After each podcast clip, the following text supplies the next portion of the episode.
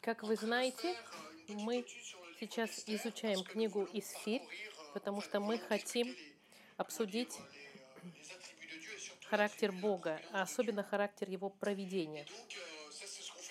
И это мы делаем в, в летом. Проведение, просто чтобы вам напомнить, если вы не были здесь на прошлой неделе, проведение мы можно описать как следующее.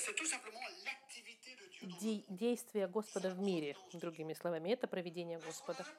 Когда создается впечатление, что Бог ничего не контролирует, я уверен, что у вас такое в жизни было, Библия утверждает противоположное. Библия говорит, что Бог контролирует все в мире, плохое и хорошее. Когда возникает этот вопрос, я очень часто вспоминаю маленький стих в Исходе, 4 глава, в 11 стихе, которая говорит, когда Моисей возможно, жаловался Богу, и в 11 стихе Господь отвечает Моисею, кто сотворил уста человеческие? И кто делает человека глухим или немым, видящим или слепым? Не, не, не я ли Господь? И это удивительно, потому что Библия говорит, что кто-то глухой, слепой или невидящий, безусловно, это Бог, который управляет всеми этими вещами. Это нелегко сказать, когда он глухой или немой, это тяжело.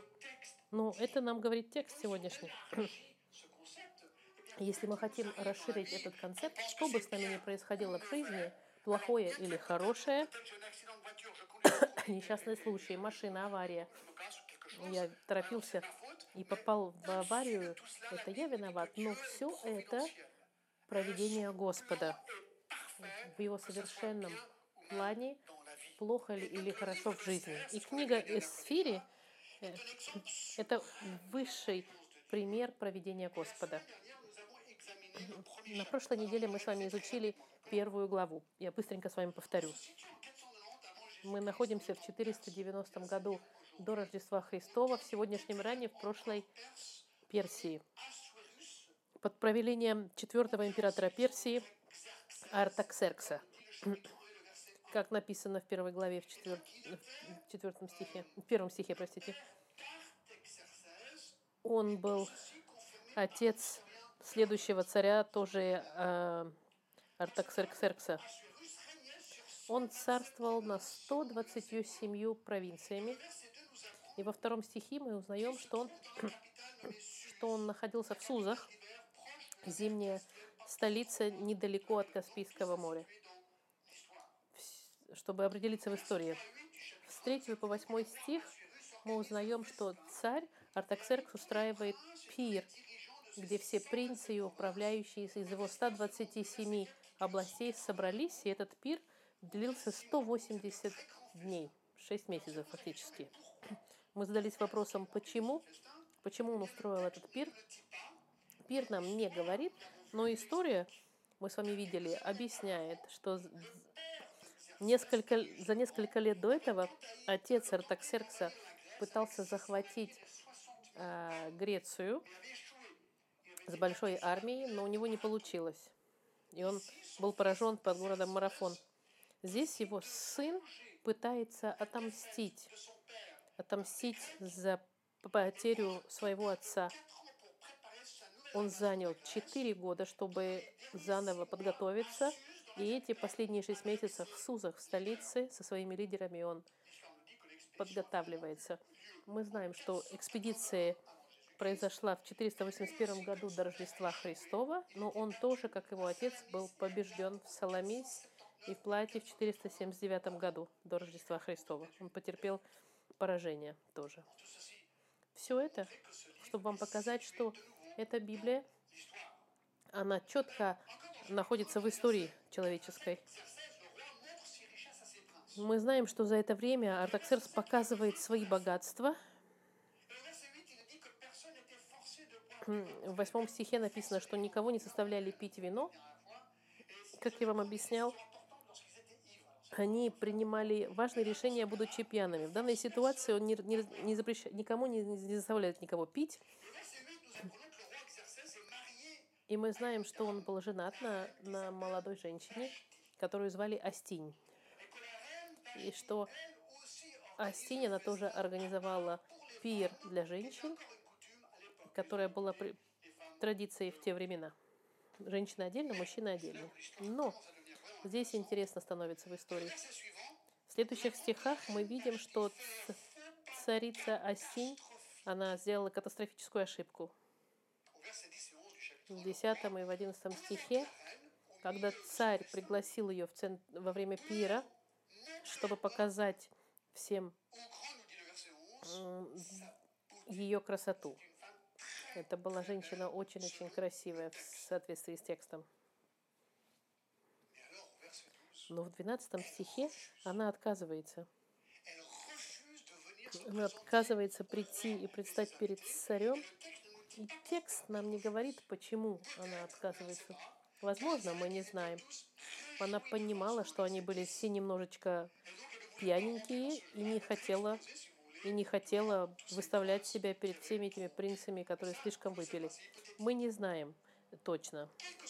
Каков, какова бы ни была причина, она сказала нет царю. Друзья мои, я хочу вам сказать в скобках, если однажды вы царица, не говорите нет царю, это урок, который мы узнаем, потому что в 12 стихе мы видим, что он разгневался, потому что он был унижен перед своими приглашенными.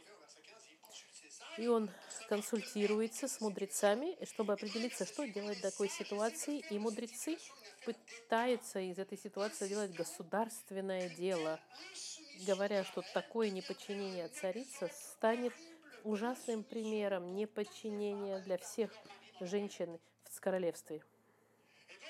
И таким образом эти мудрецы сказали царю, что нужно делать что-то радикальное. Две вещи ему были предложены. Первое – отстранить в сторону царицу с престола. Что она...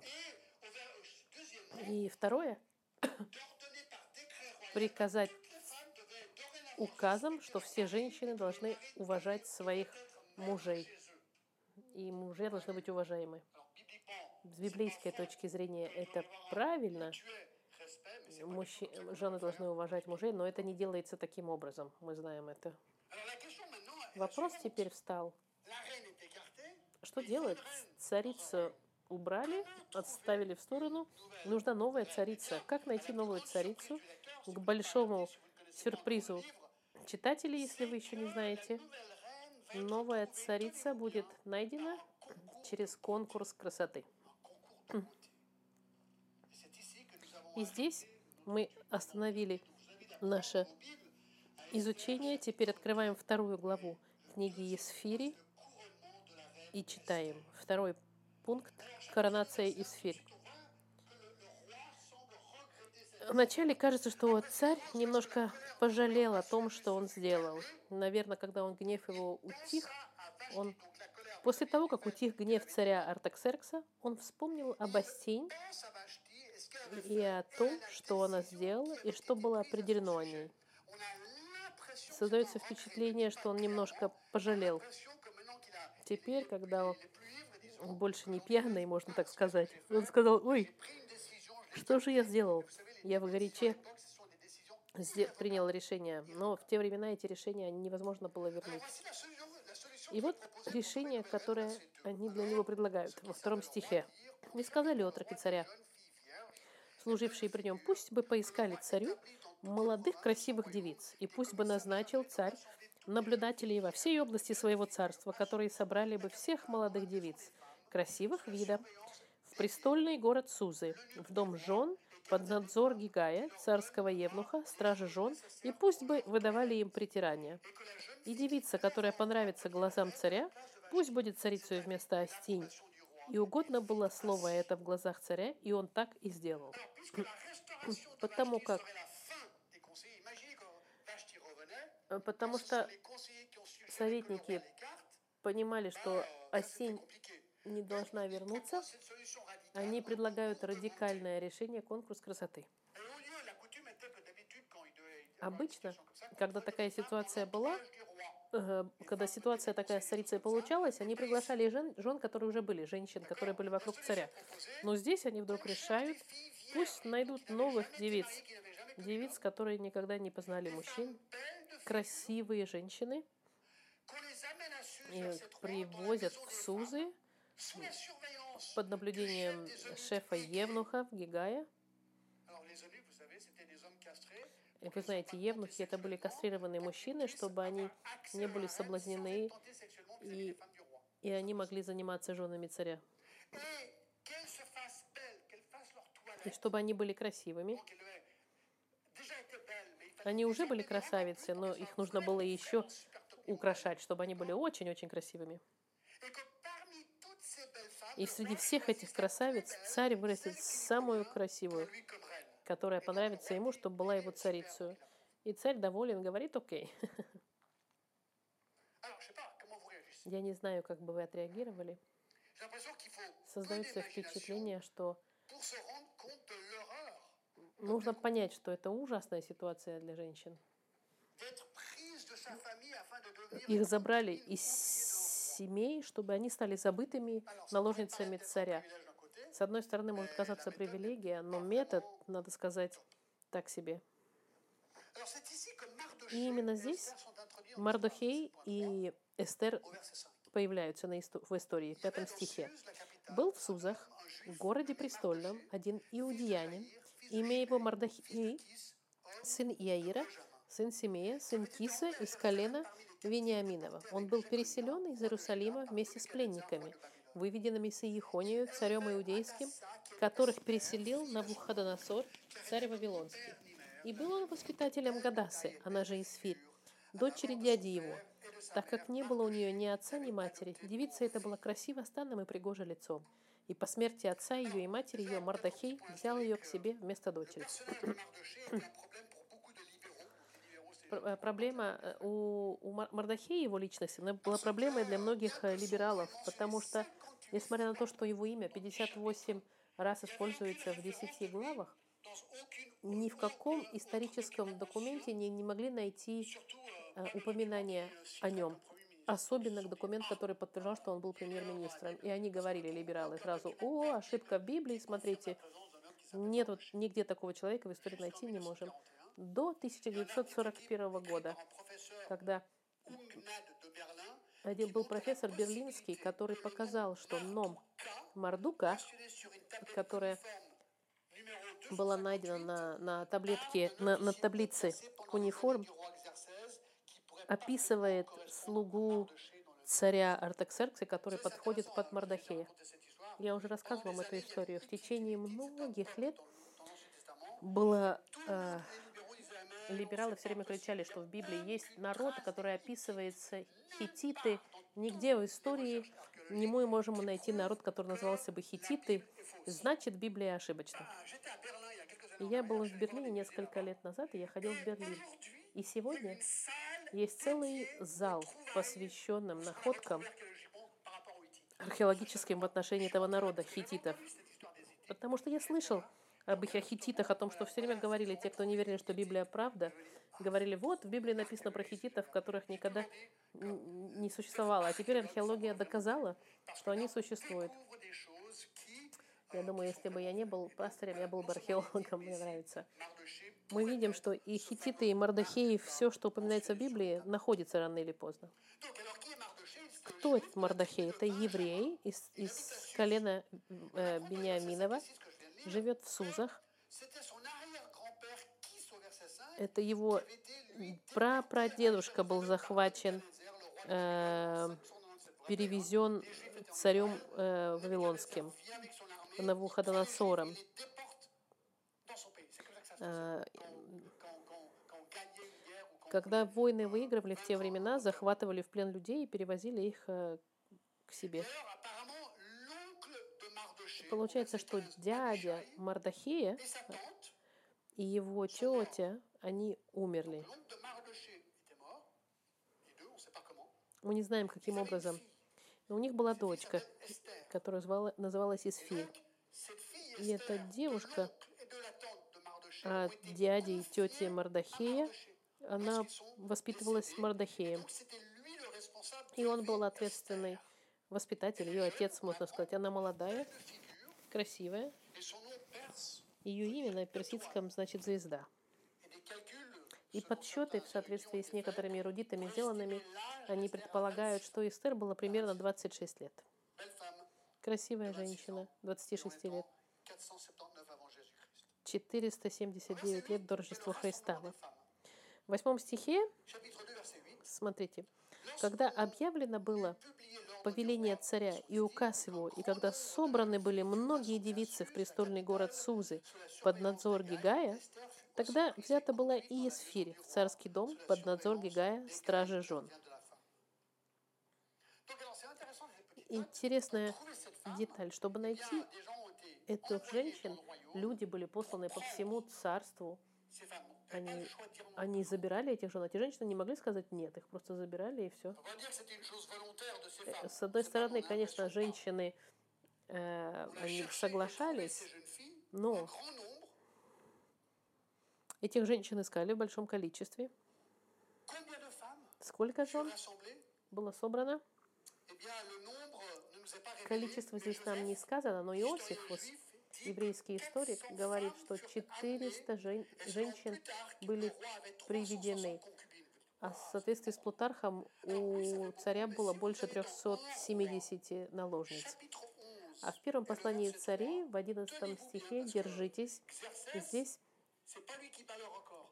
Артаксеркс у него не самое большое количество жен, потому что самый большой рекорд по количеству жен и- наложниц уходит к Соломону, потому что у Соломона 3, в Библии сказано, у Соломона было 700 принцесс для жен, как жен и 300 наложниц. Я не знаю, 700 plus если вы в математике 300 плюс 700, получается 1000. 700 femmes.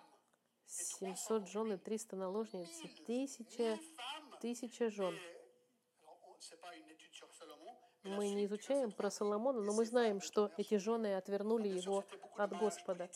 Конечно, это было много браков политических у царя, но сердце его было уведено от Господа, и он дорого заплатил. И именно поэтому в конце жизни своей Соломон написал песнь песней. И интересно, потому что в песне песней она о чем говорит? Один муж для одной жены. И все. В конце своей жизни, 700 femmes et 300 после тысячи жен, Соломон сказал, я абсолютно неправильно поступил с планом Господа. Единственное, что нужно было, чтобы был один, одна женщина для меня. Но это другая история. Вкратце, что мы видим Chapitre 2, в этой 8, главе? Что эти жен- женщины взяты. Чтобы найти царицу. В девятом стихе. И понравилась эта девица глазам его, и приобрела у него благоволение. И он поспешил выдать ей притирание и все назначенное на часть ее, и приставить к ней семь девиц, достойных быть при ней из дома царского, и переместил их, девиц ее, в лучшее отделение женского дома. Мы видим, что, что этот Гигай в какой-то степени первый, кто делает отбор. Он смотрит на них всех, потому что он очень хорошо знает вкус царя, и он смотрит и говорит, да, нет, да, нет, да, нет. И в итоге, когда он увидел Эстер, она ему понравилась мгновенно. И впоследствии он ей дает особое отношение. Мы видим, что то, что ей нужно для существования, даже семь служанок ей дают, и лучшие, лучшее отделение женского дома. Он посмотрел и подумал, эта женщина подойдет царю. 10, В десятом стихе. Не сказывала Исфирь ни о народе своем, ни о родстве своем, потому что Мардахей дал ей приказание, чтобы она не сказывала. Маленькая интересная деталь. Она никому не говорит, ни Гигаю, что она еврейка. Était ей juive. запретил это говорить. Почему? Не сказано, безусловно, но была какая-то опасность, он чувствовал. У него было, было предчувствие. У Бога был план, и нужно было, чтобы этот план раскрылся потихоньку, и по его плану никто еще не должен был знать, что она была еврейка. Alors, verset 11, et chaque И всякий день, в 11 стихе, Мардахей приходил ко двору женского дома, чтобы наведываться о здоровье Эсфири и о том, что делается с ней. Мардахей, конечно, он приходит и узнает, как его дочь фактически живет. Потом идет дефиле перед царем. Когда наступало время каждой девице входить к царю Артаксерксу, после того, как в течение 12 месяцев выполнено было над нею все, определенное женщинам, ибо столько времени продолжались дни притирания их, шесть месяцев мировым маслом и шесть месяцев ароматами и другими притираниями женскими. Эти женщины, которые были уже выбраны, они были 12 украшаемы в течение 12 месяцев. Я не специалист во всем этом, но 12 что можно делать в течение pour embellir 12 déjà une femme месяцев, чтобы украсить еще красивую женщину? Нужно представить просто, euh, euh, тут написано масло мировое, ароматы всякие, и натирания всякие. Они становятся еще более красивыми. Verset 13, c'est ainsi que chaque jeune Тогда девица, vers le roi, 13 et quand стих, ходила к царю, чего бы она ни потребовала, ей давали все для выхода из женского дома в дом царя. Каждая девушка, когда была ее очередь идти к царю, она, в этот момент ей «Tu peux говорили, одевайся как хочешь. Тебе решить, как ты оденешься, пойти, чтобы посмотреть, если царь выберет тебя. Вы можете украшения, одежду. Вы должны сами решать. décider.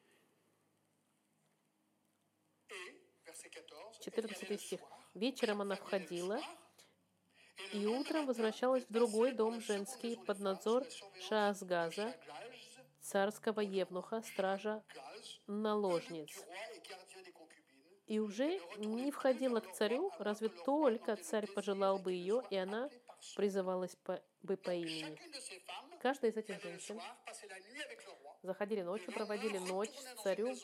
Утром они возвращались, идили в другой дом, и, возможно, они могли не увидеть царя никогда, если только царь бы их не позвал. И это был гарем. Эти женщины до конца жизни были в гареме в ожидании возможности, что царь их позовет. Цель визита, понятно, можно себе представить, провести ночь с царем.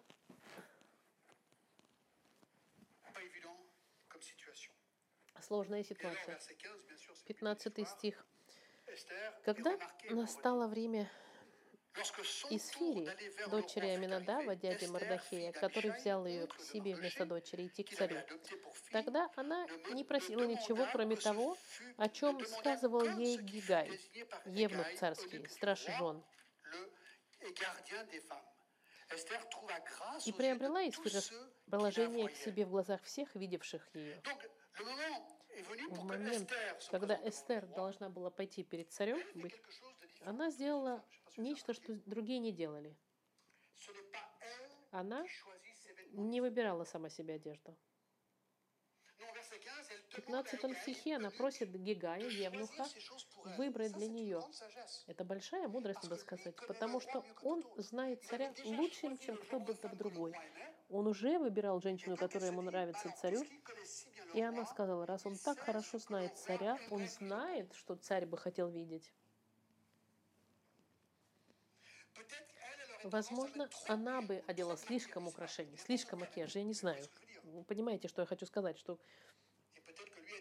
он бы, может быть, и сказал, не надо, меньше украшений, меньше макияжа, чтобы твоя красота проявилась. Et donc, elle trouve grâce aux yeux de tous. Alors, verset 16, 16 стих. «И взята была Исфирь roi к царю Артаксерксу царский дом его в десятом месяце, то есть в месяце Тебефи, в седьмой год его царствования.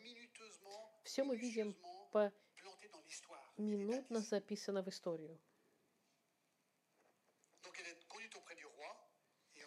Décembre 479 Это декабрь, Et le verset 17, декабрь месяц.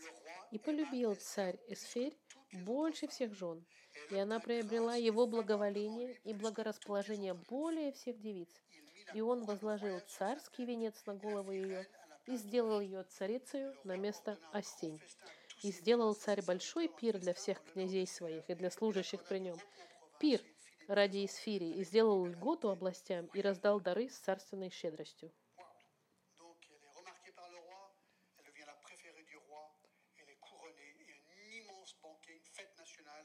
Он делает огромный банкет, национальный праздник, после того, как короновал Исфирь. И вот как Исфирь стала царицей. Какая интересная история в Библии, не правда ли? Продолжаем дальше. euh, Нужно внимательно все детали изучать. Теперь, теперь, теперь вы представьте себе на месте Эсфирь. Вас 12 mois, d'accord перенесли в течение 12 месяцев. Сначала вы где-то были, вы просто дочь Мардахея, у вас сложная жизнь, вы потеряли своих родителей, вы в чужой стране. euh, euh, И вдруг В один момент вы находитесь в гареме, вас накрашивают, одевают, вас выбирают, одевают корону, и вы царица. Бедная Эстер, представьте, какое невероятное изменение в ее жизни. Она, безусловно, не ожидала этого.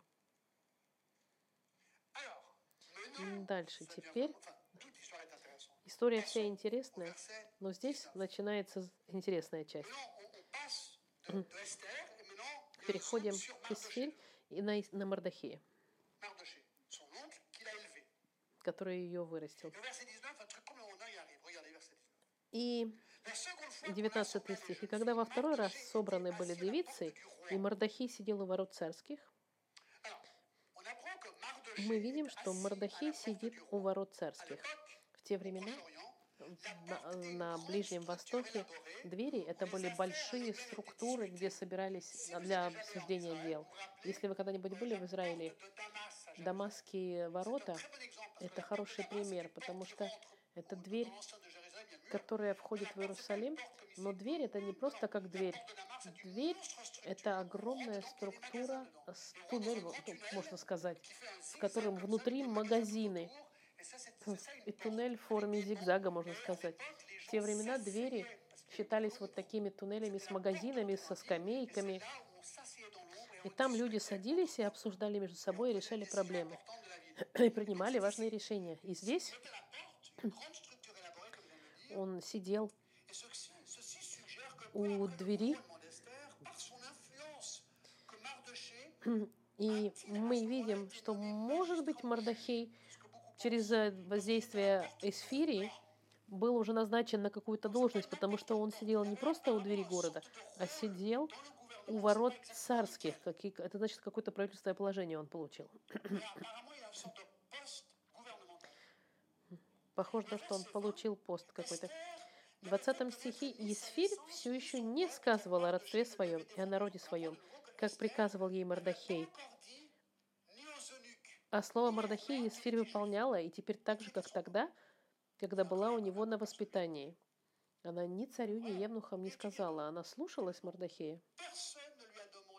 Никто у него за эти годы ни разу не спрашивал, откуда она, из какой она страны. И это очень важно, потому что вся история бы поменялась, если бы они знали. Никто не знает. У меня такое впечатление, что Бог даже, даже в своем плане заключил, что никто не спрашивает. Она выполняла верно то, что говорил Мардахей, и она его уважала невероятным образом и слушалась.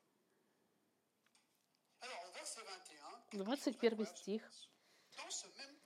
В это время, как Мардахей сидел у ворот царских, два царских евнуха, Гавафа и Фара, оберегавшие порог, озлобились и замышляли наложить руку на царя Артаксеркса.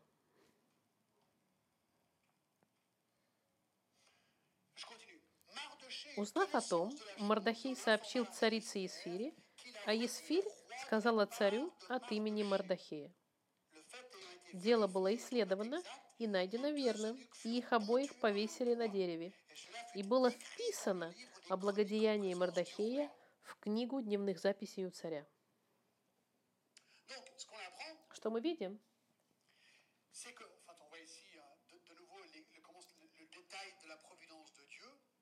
Мы видим опять детали проведения Господа. Имея теперь доступ к этой информации, которая находится внутри правительства, у Мордахея узнает о заговоре от этих двух царских евнухов, Ган- Гавафа и Фара, которые пытались найти, как бы убить царя. Заговор против царя. Почему?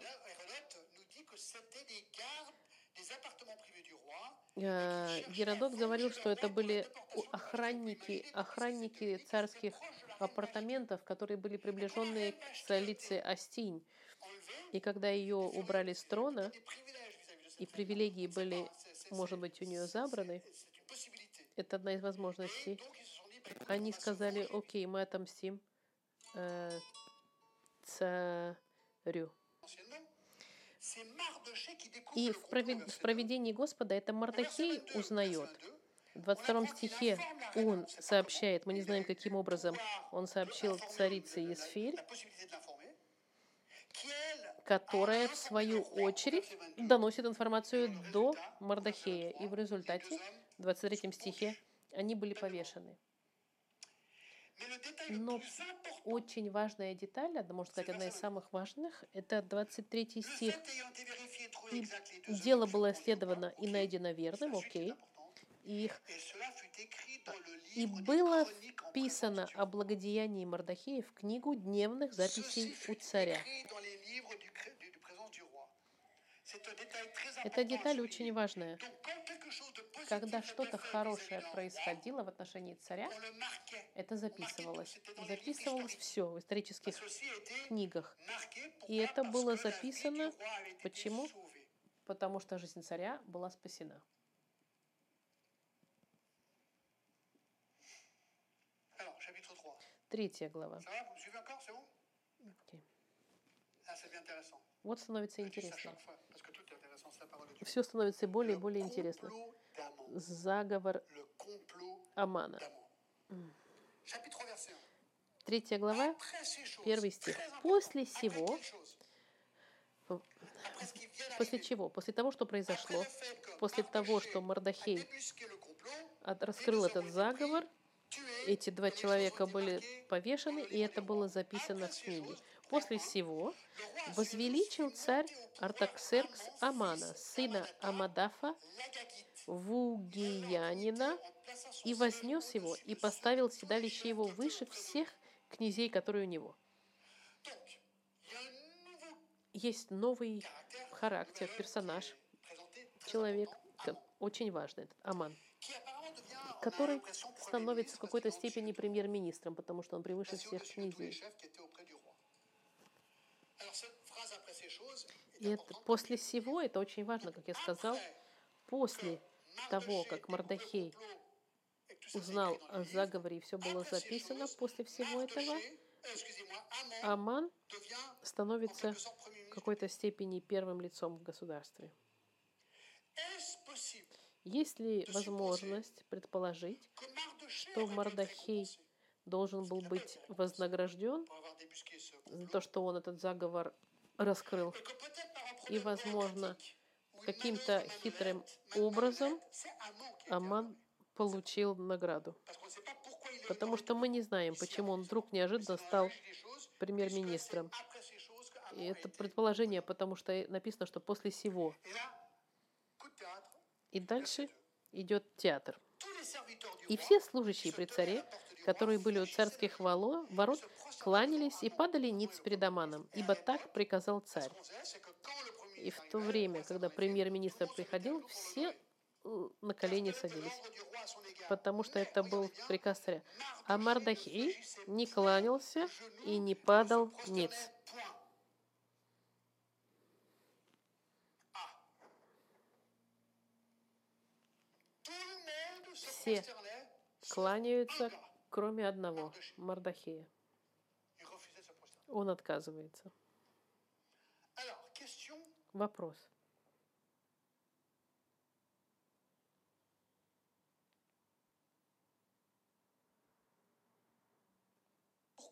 Le dit Проблема в том, что текст нам не говорит. Но в тексте мы можем предположить, почему. verset 3. Посмотрите в третьем стихе. В первом стихе посмотрите. Аман в первом стихе сын Амадафа Вугиянин. Это ключ ко всему. Вугиянин. Я так и думал, что вы, безусловно, увидели Вугиянин и сразу догадались, он шутит. Вугиянин. Библия несколько раз. Называется в Библии Аман Ву- Вугиянин. Chapitre 2, А verset 5. Мардахей, он Вениамин, э, из, из колена Вениаминова. Мардахей был евреем. Мы видим, что Мардахей это еврей, а Аман, он из другого народа, Вугиянин. Это очень важно, потому что это историческая история. Нужно, чтобы вернулись назад за тысячу лет, 1445 avant Jésus-Christ. C'est un événement- un événement 1445 год до Рождества Христова, важная история с последствиями. Помните, евреи, когда были, вышли из, из Египта, и d'Amalek, народ, который на пути их стоял, был амаликяне. Они нападали на Израиль, тех, кто самые последние шли. Потом произошло сражение между Израилем и амаликянами. Ça, on le voit dans Exode 17. И это мы видим в Исходе. Помните историю, когда Моисей молился, и Аарон, и другие держали его руки, чтобы, чтобы gagnaient, бороться. Когда руки были подняты у Моисея, израильтяне побеждали. Когда опущены, они проигрывали. Вот в, этой, 17, 14. в этом сражении, что произошло в 17 главе Исхода, царь Саул получил приказ от Бога убить всех roi Agag dans 1 Samuel 15. а, врагов, включая царя, потому что этот народ был врагом израильским. Несмотря на приговор, он захватил царя un trophée dans 1 Samuel 15. как трофей, можно сказать, и спровоцировал недовольство Господа. И Самуил пришел и сказал, «Pourquoi tu as почему ты сохранил жизнь царю Агагу? peuple?» Бог же сказал тебе. И Самуил своим ножом, э, мечом сам пронзил царя Агага.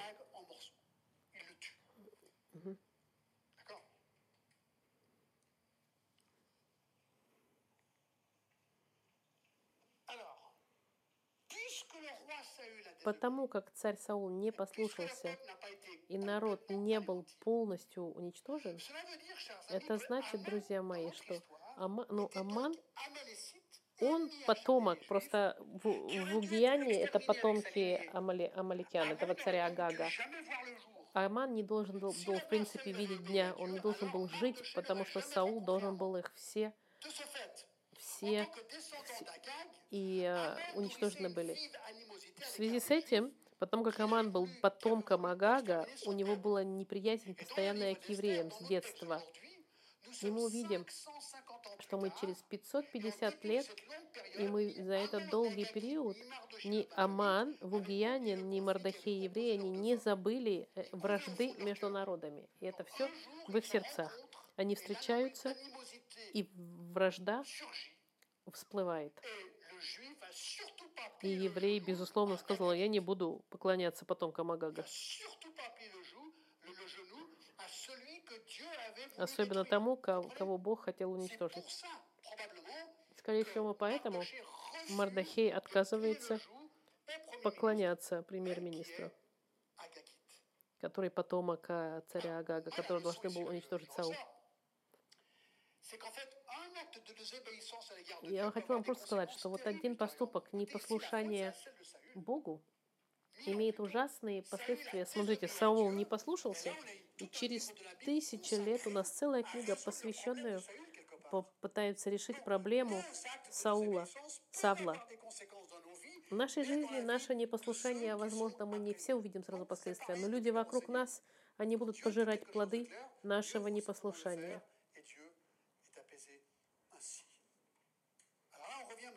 Мы теперь возвращаемся в историю Амана. On va aller vite.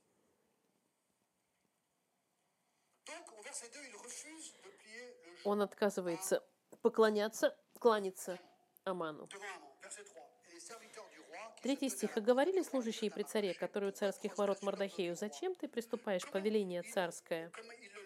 И как они говорили ему каждый день, а он не слушал их, то они донесли Аману, чтобы посмотреть, устоит ли в слове своем Мордахей, ибо он сообщил им, что он иудеянин. Аман, когда узнал, что Мордахей еврей, он сказал, о ля этот еврей. И когда, пятый стих, когда увидел Аман, что Мордахей не кланяется и не падает ниц перед ним, то исполнился гнева Аман, и показалось ему ничтожным наложить руку на одного Мордахея. Но так как сказали ему, из какого народа Мордахей, то задумал Аман истребить всех иудеев, которые были во всем царстве Артаксеркса, как народ Мордахеев. Посмотрите, Аман говорит, этот еврей не будет мне поклоняться, окей. Это евреи, которые хотели уничтожить мой народ тысячу лет назад, теперь я уничтожу этот народ.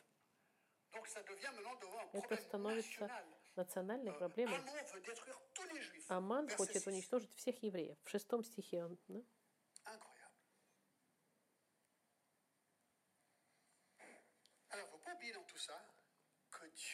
Мы не должны забывать, что Бог управляет здесь пешками. Он сейчас передвигает пешки. Он исполняет план Господа, который здесь сейчас задумывается и исполняется невероятным образом. Седьмой стих. Deuxième année В первый месяц, который есть месяц Нисан, в двенадцатый devant год Amon, царя Артаксеркса, бросали пур, то есть est пред лицом Амана изо дня в день и из месяца в месяц, и пал жребий на двенадцатый месяц, то есть на месяц Адар. Они каким-то образом, видите, пытались, э, бросали на удачу жребий, чтобы решить, в какой день, говорили, в какой день лучше всего уничтожить евреев, и это падает на Адар.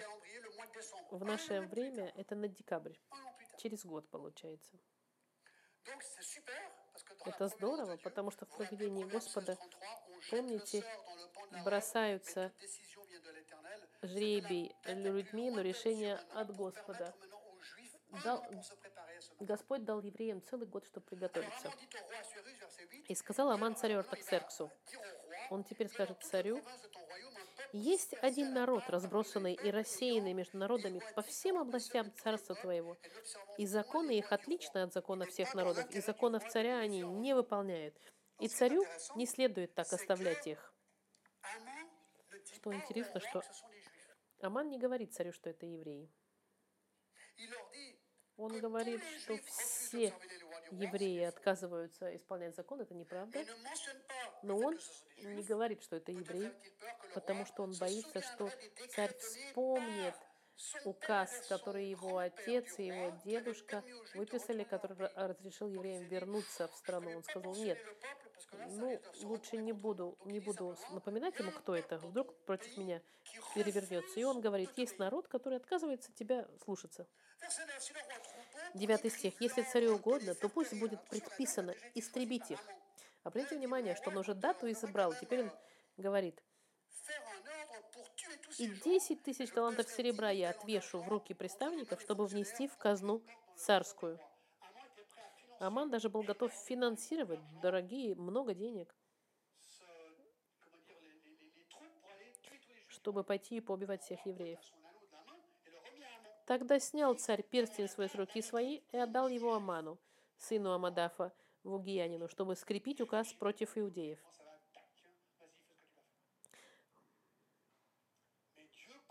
Но Господь в этой ситуации все контролирует. И сказал царь Аману, Отдаю тебе это серебро и народ. Поступи с ним, как тебе угодно.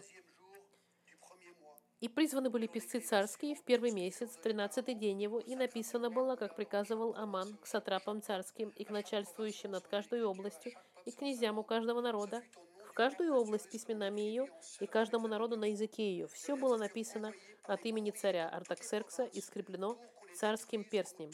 И посланы были письма через гонцов по всей области царя, чтобы убить, погубить и истребить всех иудеев, малого и старого, детей и женщин в один месяц, в один день, в тринадцатый день двенадцатого месяца, то есть месяца Адара, и имение их разграбить. Список с указа отдать в каждую область, как закон, объявляемый для всех народов, чтобы они были готовы к тому дню. Гонцы отправились быстро с царским повелением, объявлен был указ и в Сузах, престольном городе, и царь и Аман сидели и пили, а город Сузы были в смятении. Представьте, что евреи узнают, что царь Артаксеркс их полностью уничтожит всех. Интересно, что город в смятении, в то время как Аман и царь развлекаются.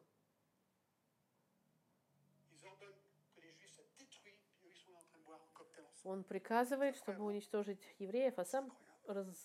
забавляется коктейлями. Что произойдет? Будут ли убиты евреи? Как это все произойдет?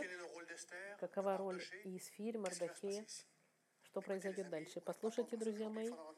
На сегодня у нас не получится все изучить. Возвращайтесь в следующее воскресенье, но детали будут еще более интересные. Каким образом царица Исфирь спасет день, можно сказать. И я бы хотел несколько уроков из того, что мы увидели, извлечь до того, как мы закончим. Первое – Исфирь. Представьте, поставьте себя на положение из-за вашей красоты. вы оказались у царя. В какой-то момент, возможно, она говорила, о, как мне повезло, я красивая. А в этот день, может быть, когда ее забрали, она сказала, это проклятие. Это может быть ваш самый большой плюс, может стать вашей самой большой проблемой. Интересно. Иногда мы можем хвастаться вещами какими-то, которые у нас есть, которые для нас могут стать проблемой. Господь в проведении использует красоты для эсфири, для всех остальных женщин, которых избрали, красота была это для них наказание в какой-то степени. Мы должны принимать нашу судьбу в жизни и благодарить Господа за то, что Он нам дал. Красивый, некрасивый, это не самое важное.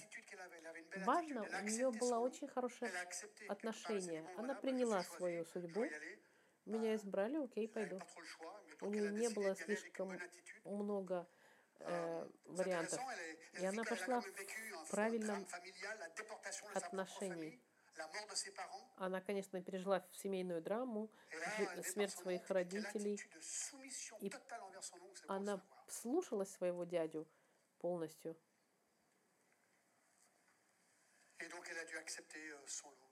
И она приняла роль, которую ей Бог уготовил.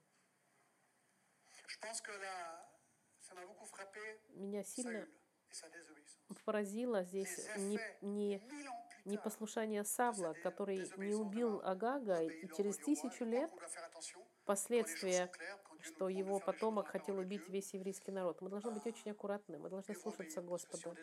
Потому что когда мы не слушаемся, возможно, мы не увидим последствия сразу сейчас, но со временем эти последствия проявятся.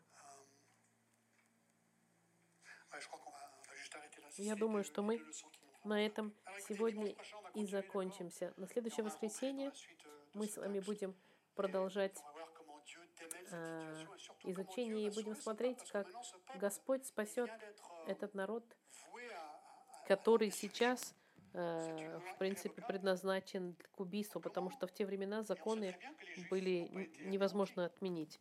И мы знаем, что евреи не были уничтожены, потому что Иисус, Он еврей, Он родился. Господь сохранил свое обещание. Но каким образом Бог использовал, э, каким образом Господь сделал так, что этот закон, который невозможно отменить, не имел силы. Давайте помолимся. Господь, спасибо Тебе сегодня за эту невероятную историю. Спасибо, потому что. Ты оставил эту историю в Библии и показываешь свое проведение as и как Ты поступил, чтобы спасти Твой народ от смерти неизбежной. Нужно было, чтобы Твой народ выжил, потому что еврей, Иисус, чтобы Иисус должен был родиться от евреев. И Ты принес, не только Ты спас, но. Ты привел свой народ в, soit в их страну, чтобы Иисус был рожден. Мы благодарим Тебя, Господь, за этот план и за этих людей, про euh, которых мы читаем, особенно Мардахея и Эстер, и то, euh, как Ты используешь эти, использовал эти два человека, так же, как Ты использовал Артаксеркса тоже. euh, Мы видим, что Ты используешь и плохих, и хороших в Твоем проведении. Помоги нам, Господь, отдыхать в Твоем проведении. Мы благодарим Тебя, Господь, именем Христа. Аминь.